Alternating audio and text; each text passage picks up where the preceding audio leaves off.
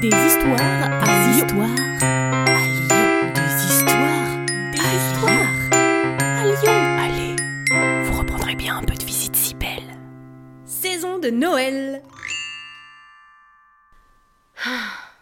C'est drôle la vie parfois. Hein Quand on pense à mon nom, Perrache, on pense tout de suite à une gare. Mais moi, j'ai jamais vu un train de ma vie. Ça n'existait pas à mon époque.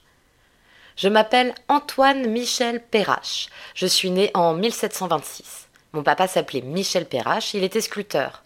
Alors j'ai pas cherché midi à 14h, hein. je suis devenu sculpteur aussi. À l'époque, les trains n'existaient pas et le confluent, là où se rencontrent le Rhône et la Saône, se situait juste en dessous de l'abbaye d'Aîné. Là-bas, c'était tout boueux, tout marécageux, recouvert de brume. Et quand la brume se dissipait, on voyait une île apparaître, l'île Monia. Elle était si proche et en même temps, l'eau en interdisait l'accès. Et moi, ça m'horripilait, j'y pensais tout le temps. J'en faisais des cauchemars où j'étais en train de sculpter de la boue sur les berges de l'île et soudain, le Rhône montait et je me noyais. En 1766, petite crise de la quarantaine, je me décide à présenter un projet aux autorités de la ville. Assécher le bras d'eau, relier l'île Monia au reste de la ville et repousser le confluent à la mulatière. Je ne suis pas le premier à y penser et je ne suis pas le premier à qui les autorités disent non. Mais je m'acharne, je crée ma propre compagnie et en 1772, j'ai le feu vert pour débuter les travaux. Pour combler le bras d'eau, je vais me servir dans les dépôts alluvionnaires, les dépôts de gravier, de boue, de cailloux qui forment un chapelet de petits îlots autour de l'île Monia. Et la nuit, désormais, je rêve que je sculpte à même le Rhône, que je transforme le fleuve en terre ferme. Ah, je verrai jamais mon rêve devenir réalité. Je meurs à 52 ans, usé comme les os.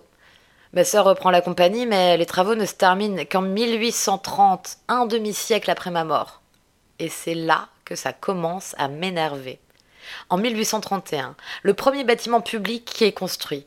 J'offre aux Lyonnais des terres conquises sur le Rhône, une avancée prométhéenne sur un fleuve millénaire, et le premier truc que les mecs me construisent dessus, c'est une prison. Fallait le dire tout de suite, hein, que vous aimiez pas la poésie. Mais attendez, après, ça s'améliore. Une usine d'acide sulfurique, une gare qui coupe le quartier en plein milieu, ça devient le placard du déni. On y planque tout ce qu'on veut pas voir et qui sent mauvais. Bon, depuis 20 ans, ils essayent de redorer l'image du quartier avec un centre commercial et le musée. Parlons-en du musée. Vous croyez qu'ils l'ont appelé musée Perrache? Musée Toinou Michou? Que nenni. Il s'appelle musée des confluences, comme s'il y en avait plusieurs. Je vous jure,